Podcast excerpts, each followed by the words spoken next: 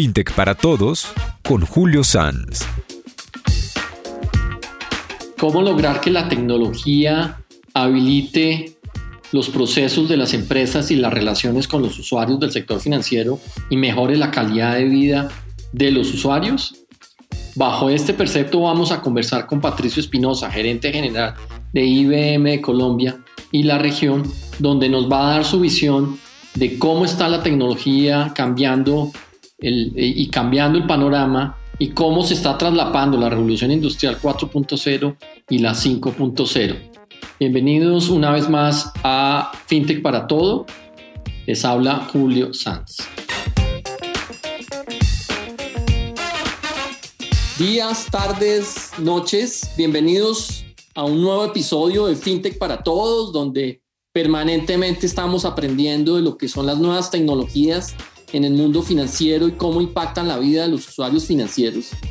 Hoy tenemos un player, un jugador muy importante que en su función es facilitar que estas tecnologías puedan ser adoptadas por los distintos jugadores del sector financiero Patricio Espinosa, él es presidente de IBM para la región Caribe, Colombia y Venezuela. Patricio, bienvenido. Julio, muy buenas tardes, eh, días para la audiencia. Gracias por la invitación. Con mucha expectativa y ganas de, esta, de tener esta conversación, que es un tema que obviamente nos apasiona y que, puede, y que tiene tanto impacto en las personas.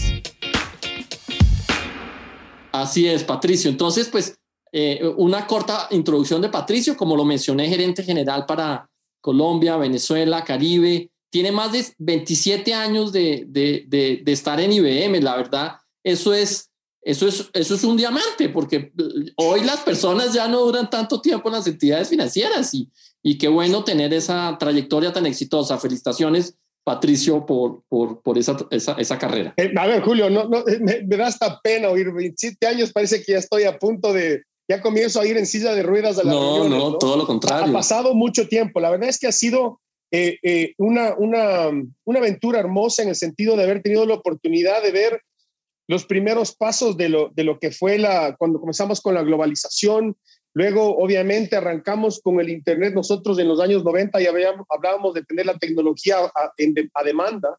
Y luego, obviamente, toda esta revolución que hemos venido viviendo los últimos 10 años de la cuarta revolución industrial, realmente ha sido un privilegio y un honor para mí ser parte de esta industria y aprender constantemente y tener nuevos retos todos los días. Excelente, Patricio, pues muy interesante. Entonces, pues vamos, vamos entrando en materia. Ya me hablaste un poco de ti, pero entonces comencemos.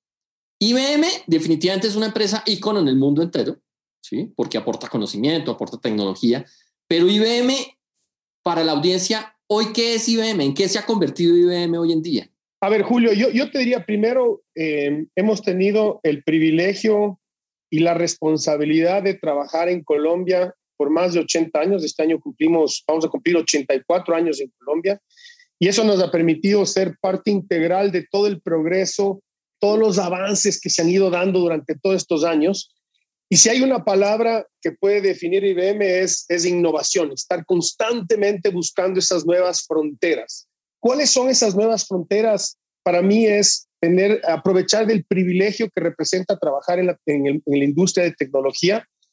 Y me gustó la palabra que usaste hace un momento. Yo uso la palabra el gran habilitador, el, nuestro trabajo. ¿Dónde estamos hoy? Somos ese gran habilitador que permite a las empresas ser más eficientes a través de, la automatización, de herramientas de automatización, ser más inteligentes aprovechando la data a través de la inteligencia artificial, tratar de simplificar un poco esta complejidad tan grande en la que estamos viviendo, porque hoy el 94% de las empresas usan más de una nube, ambientes on-premise, o sea, estamos en un mundo extremadamente complejo Nuestras herramientas de integración simplifican cómo administro esos ambientes híbridos, esos ambientes complejos y ayudarles a las empresas con ciberseguridad, a ser más seguras, porque obviamente, y cuando hablamos especialmente de la, de la industria financiera, definitivamente la seguridad, eh, lo primero en la banca es la confianza. Y la, y, la confianza se construye primero con seguridad, ¿no? Es decir, mis datos, mi dinero está seguro, entonces, en eso, esos cuatro pilares, Julio, lo que es automatización, todo lo que es eh, predictibilidad, que sea seguro y toda la parte de integración, es donde estamos y nos estamos divirtiendo muchísimo hoy en día, Julio. Bueno, oye, la pandemia, ¿qué nos trajo? Nos trajo que efectivamente nos votaron o nos lanzaron a la, a la revolución industrial 4.0, que nosotros la veíamos en un mediano plazo y, y, comenzamos a nadar de ella y todavía no la hemos entendido y ya nos están hablando de la revolución industrial 5.0. ¿Por qué no me explicas esos, un poquito esos dos conceptos en términos sencillos para la audiencia que, que pueda entender en qué nos estamos enfrentando en el, en mundo de hoy? Perfecto, Julio. A ver, primero definitivamente la pandemia se convirtió en el acelerador más grande que hemos visto en mucho tiempo. Nosotros hablamos de transformaciones en, en uno o dos años, transformaciones que normalmente tomaban cinco a diez años, eh, se están dando en, un par de años. Eh, ¿Y por qué, por, qué la, por qué no sucedía más rápido? Eh, una, la, lo primero es que el principal desafío cuando hablamos de este tipo de transformaciones, Julio, es eh, que es el cambio cultural. El cambio cultural que nosotros tenemos que tener como personas, eso ha sido uno de los grandes inhibidores que ha hecho que esto no se acelere más. Entonces, cuando llegó la pandemia, nos vimos obligados a cambiar las inversiones comenzaron a subir y eso ha hecho y obligado y acelerado la transformación digital. Ahora me preguntabas de la cuarta y la quinta revolución industrial. La cuarta revolución industrial se da cuando se juntan varias, fuer varias fu fuerzas de, de, la tecnología al mismo tiempo. Primero la nube, ¿no? Que es esta, la nube para mí es el, este gran eh, democratizan, eh, democratizador, no sé si es una palabra, pero vamos a usarla. ¿Se entiende? El ¿Se uso entiende? de tecnología, sí, claro. Antes ya la escala no es un diferenciador. Ahora una empresa mediana pequeña, un gobierno pequeño, una, persona puede tener acceso a la misma cantidad de procesamiento y costo por procesamiento que una empresa grandota a nivel mundial. Y eso es un, gran, el, primer gran diferenciador. La segunda es la explosión de datos. La explosión de datos. Hoy el 90% de los datos que existen en el mundo fueron creados en los últimos 12 meses. Las empresas que tienen la capacidad de aprovechar eso esos datos es las que van a tener una ventaja competitiva. Luego tienes el tema de movilidad. Hoy, como hemos hablado, Julio, hoy se cae WhatsApp y parece que se acabó el mundo. Pero la realidad es que estos, en estos dispositivos que hoy tenemos una, una tenemos en Colombia, tenemos más de, creo que estamos ya llegando a 1 punto algo dispositivos por persona, que no es realmente distribuido eh, equitativamente en todos los ciudadanos, pero hay una explosión de movilidad y de datos que se están generando. Luego tienes Internet de las cosas, etcétera. Todo esto se junta y una se alimenta de la otra que hace que, la cuarta revolución la, cuarta revolución tome forma. ¿Qué estamos hablando en la quinta revolución? Es el siguiente paso. Ya cuando tenemos todos estos datos, tenemos, la, computación disponible para todo el mundo, ahí viene la inteligencia artificial, comienza a jugar un rol mucho más preponderante y va a ser mucho más pervasivo en nuestro día a día. Nosotros vamos a, y estamos viendo que la inteligencia artificial va a tener eh, va a ayudar a los seres humanos en mucho más frentes a tomar mejores decisiones. Y eso es lo que va a hacer aumentar productividad, va a cambiar en la forma en la que interactuamos y, vamos, y va a revolucionar muchas industrias. Entonces, para mí, la, la cuarta y la quinta revolución, como se, se, explica por los analistas, se están casi overlap, están en un, se están superponiendo el una con la otra y juntos se está, se está acelerando. Es, es tremendo el mundo en el que estamos viviendo en este y, momento. Traen enormes beneficios, pero también hay muchas y personas con, con liderazgo mundial alertando sobre el tema de la quinta revolución, ¿no? Sobre, por ejemplo, Elon Musk no habla bien de la, de la inteligencia artificial. Eh, eh, se, se está mezclando temas, digamos, ética y tecnología. ¿Qué nos, qué nos, ¿Cómo nos explicas eso que está sucediendo hoy en día? Mira, el, el, y, tiene todo sentido. Eh, nosotros eh, creemos y estamos creando a nivel mundial una, una visión en la cual nosotros queremos que las personas entiendan y las empresas entiendan de que hay ciertos principios que nosotros tenemos que seguir cuando estamos hablando del uso de la inteligencia artificial. Y esos principios tienen que, tienen que tener, por ejemplo, el, el, un principio básico tiene que ser el tema de que la información sea confiable. Es decir, cuando yo tengo un modelo, un modelo de inteligencia artificial, yo tengo que poder explicar exactamente cómo funciona. No puede ser una caja negra. Es decir, todos los, todos los elementos que van entrando en el proceso de decisión de esa, de esa herramienta tiene que ser explicable, transparente y muy claro. La segunda es nosotros tenemos que garantizar de que el, el, el, entrenamiento que le estamos dando, el resultado del entrenamiento no tenga ningún tipo de sesgos. Porque eh, el, cómo funciona una, herramienta de inteligencia artificial, uno le entrena, una persona, tú, Julio, o yo le entrenamos, y, y se van a llevar nuestros sesgos, a nuestra forma de pensar se va a transmitir. Entonces, ¿cómo yo hago para garantizar de que esa información definitivamente no tenga los sesgos y, que la, herramienta te diga, mira, yo creo que aquí hay, hay algún tipo de, de cosas que se puedan mejorar, porque puede haber un sesgo en, la, creación de la, en la, creación de la herramienta. Y lo último es, nosotros, cuando hablamos de inteligencia artificial, tiene que ser la protección de los datos. Los datos son de, de, las empresas y de los clientes. No, nosotros, por ejemplo, como empresa de tecnología, nosotros no tenemos acceso a los datos de los clientes de nuestros clientes. Ese, la privacidad de los datos es fundamental es una creencia que nosotros tenemos, nosotros no vamos a aprovechar eso como un, como un, como un beneficio económico hacia adelante. Entonces, hay estos principios que nosotros nos hemos declarado y, y varias empresas de nuestro ecosistema se están, están acompañando y están enriqueciendo la discusión. Pero al final del, del día, Julio, es un tema de de principios, es decir, eh, no, no se puede obligar, pero esperamos que el resto de compañías nos acompañen con, esa, con ese punto de vista. ¿Y es necesario la intervención de gobiernos ahí o eso se puede autorregular por parte de las empresas? A mí me parece interesante. Yo sí creo que, eh, que, que los, los, gobiernos juegan un rol importante ahí y que pueden, eh, pueden crear esas pautas, esos parámetros que pueden permitir que, que, que, puedan permitir y ser esos grandes habilitadores para que nosotros como empresas tengamos todo un estándar. Ahora, lo importante es que hay un consenso. O sea, que hay, como ya nosotros, IBM lo que hizo es colocó estos principios al mundo y dijo, miren, esto es lo que nosotros creemos. Vengan, Enrique, generemos una discusión y acordemos en estos principios. Yo creo que es importante que, que haya ese tipo de discusión a nivel sector público también y que todos nos podamos entender en ese sentido.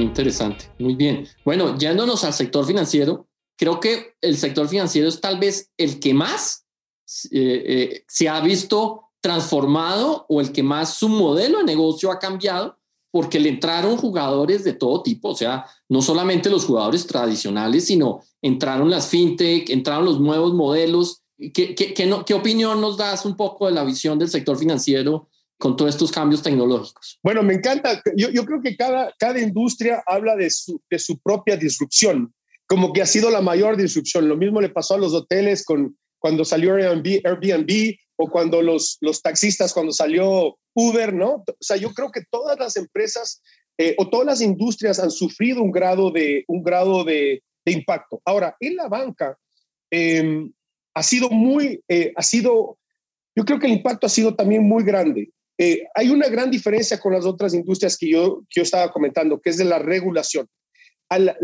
los bancos se deben a, sus, contribuyentes. Ellos tienen parámetros muy, muy estrictos que tienen que seguir en términos de, de, regulación, que realmente estas fintech, que son empresas livianas, que están probando cosas nuevas, tienen que aprender a convivir.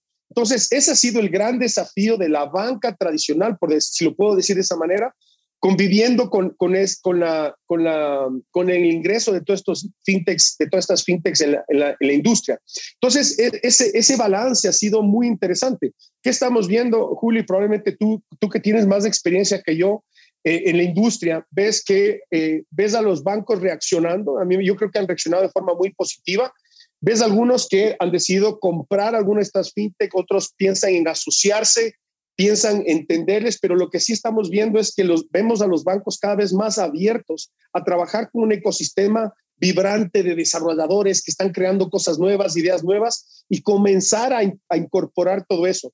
Nosotros vemos una oportunidad muy grande de negocio ahí.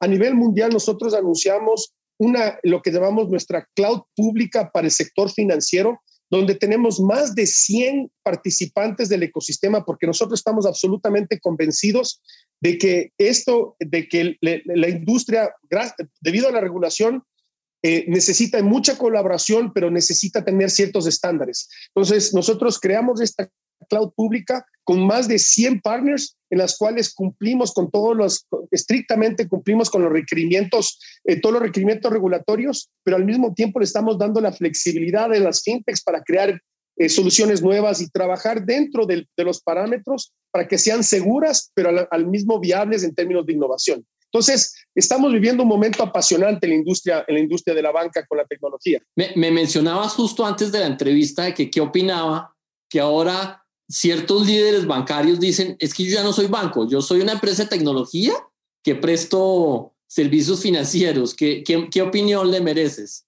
Sí, bueno, a, mí, a mí me parece, y que fue interesante, Julio, lo que comenzaste, que, que esto arrancó con el BBV, ¿no? Me, me contabas, yo, yo he escuchado a varios líderes de, de la industria mencionar esto, pero parece que ahí arrancó, arrancó con el BBV. A, a mí me parece un statement fundamental. Y, y, no es porque están haciendo una declaración de que de hecho son el core, de, es la tecnología en una institución financiera, sino que lo que están declarando estos líderes en la industria es un mindset, su forma de pensar.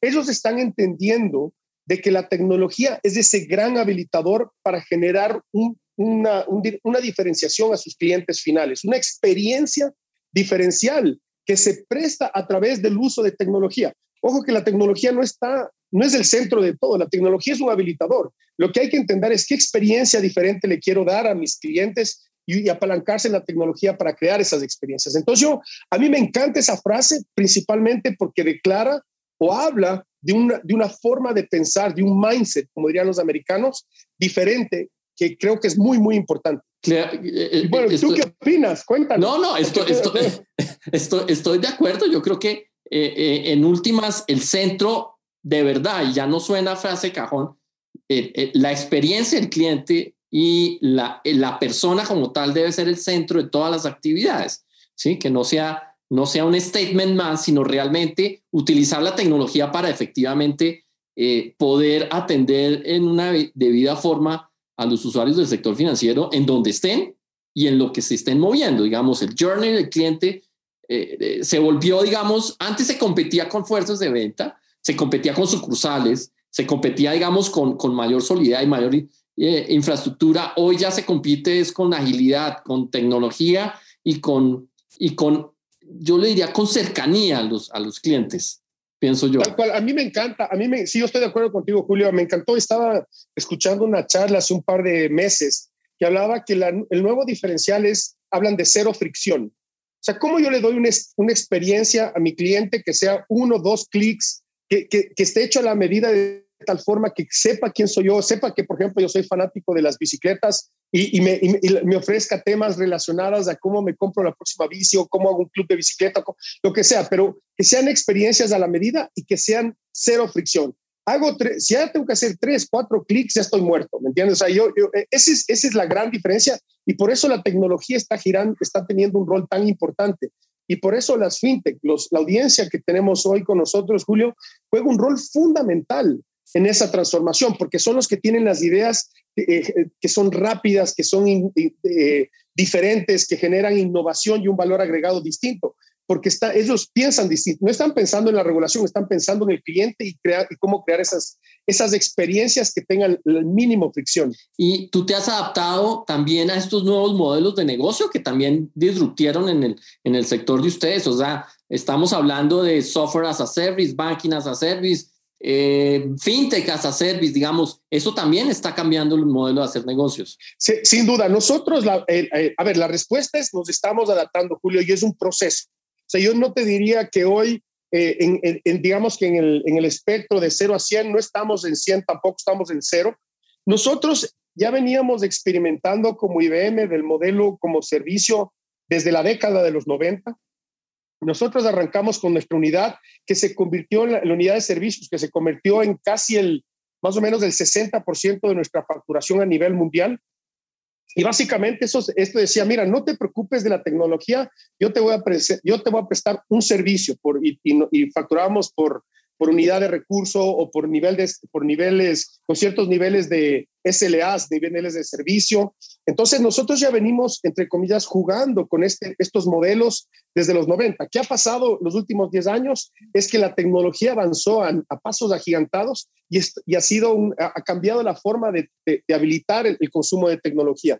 Entonces nosotros también nos estamos transformando, pero cambia profundamente el modelo de negocio, porque este, estos proyectos grandes, monolíticos que veíamos en el pasado, yo creo que esos, esos Julio, ya van, con el tiempo van a ir desapareciendo. ¿eh? Ahora van a ser proyectos mucho más pequeños, más customizados. Las empresas van a tener una microservicios para poder atender todos estas, estas diferentes, estos legos que vas montando y así, así construyes una arquitectura flexible, abierta, que permita la interacción de varios componentes y no algo monolítico gigantesco. Entonces, los modelos están cambiando, pero nosotros nos estamos adaptando rápidamente a esa nueva forma de, de consumir tecnología. No es fácil el cambio, ¿eh? No, para todos, a todos les ha tocado el cambio. Claro. Muy bien. Oye, y, yéndonos un poquito a la, a la, sociedad como tal, vemos que trae estos innumerables beneficios, pero, pero, pero también hay unos, unas exigencias en términos de educación, en términos de habilidades de las personas, eh, que, deben, que, que debemos hacer como sociedad, no solamente pasarle la carga a los gobiernos, sino como sociedad para realmente habilitarnos y prepararnos para, pues, para sacarle mejor provecho a estas tecnologías. Sí, Julio, es, es, un excelente punto. Aquí, esto, no, esto es algo que no se puede delegar. Se está, está en nosotros el, el, prepararnos.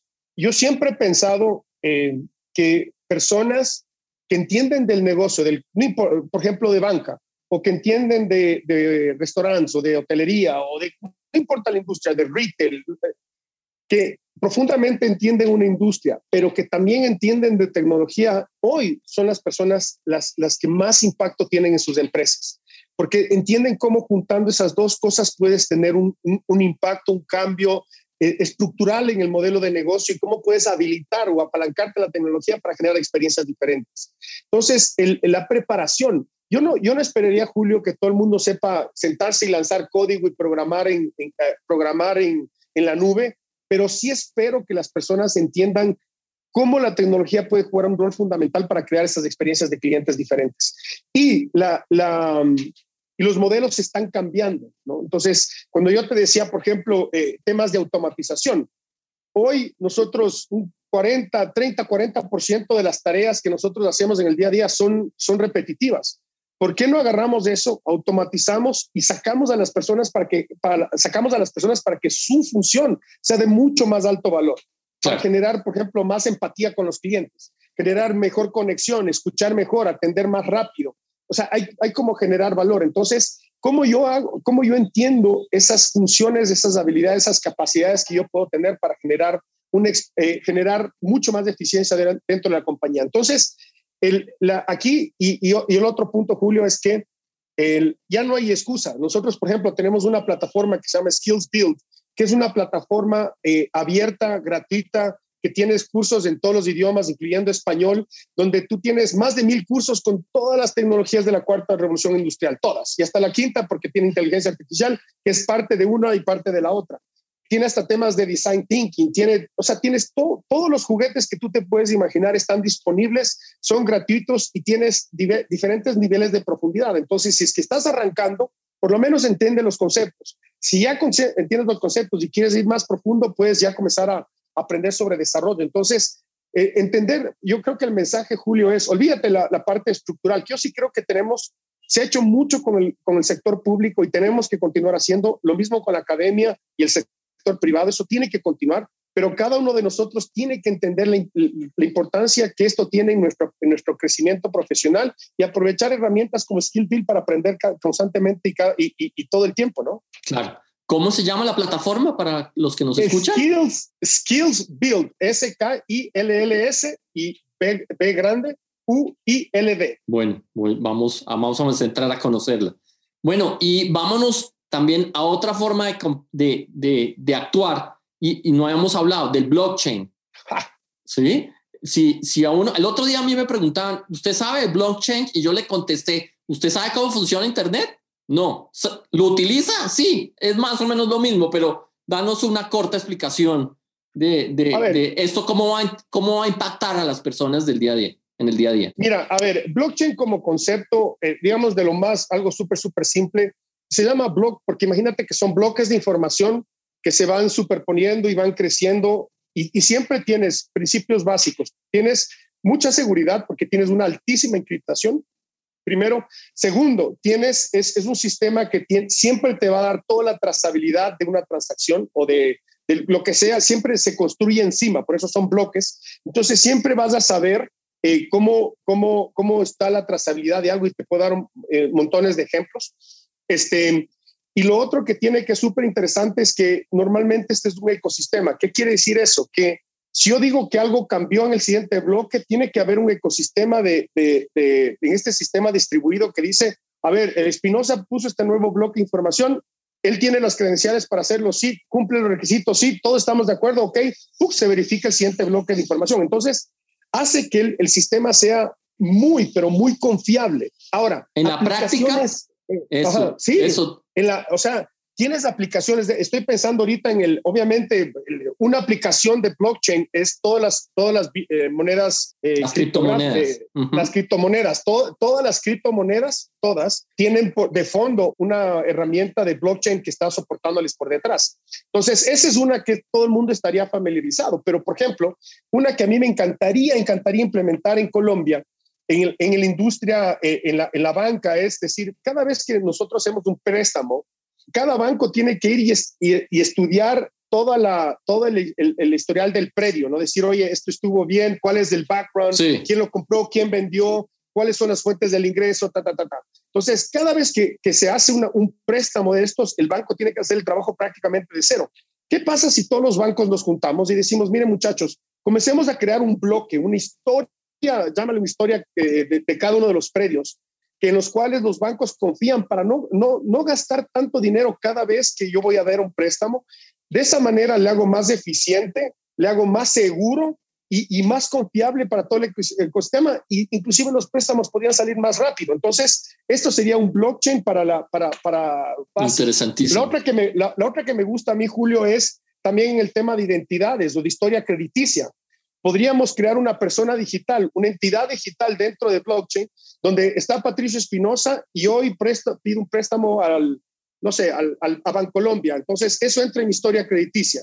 Y estoy bien, estoy mal. Y se va construyendo. Luego voy al BBV y hago algo en el BBV y voy haciendo así y voy construyendo esa persona. Yo controlo a quién le doy acceso a mi, a mi historia crediticia, pero los bancos se alimentan y consultan si es que yo les doy permiso. Pero yo soy el dueño.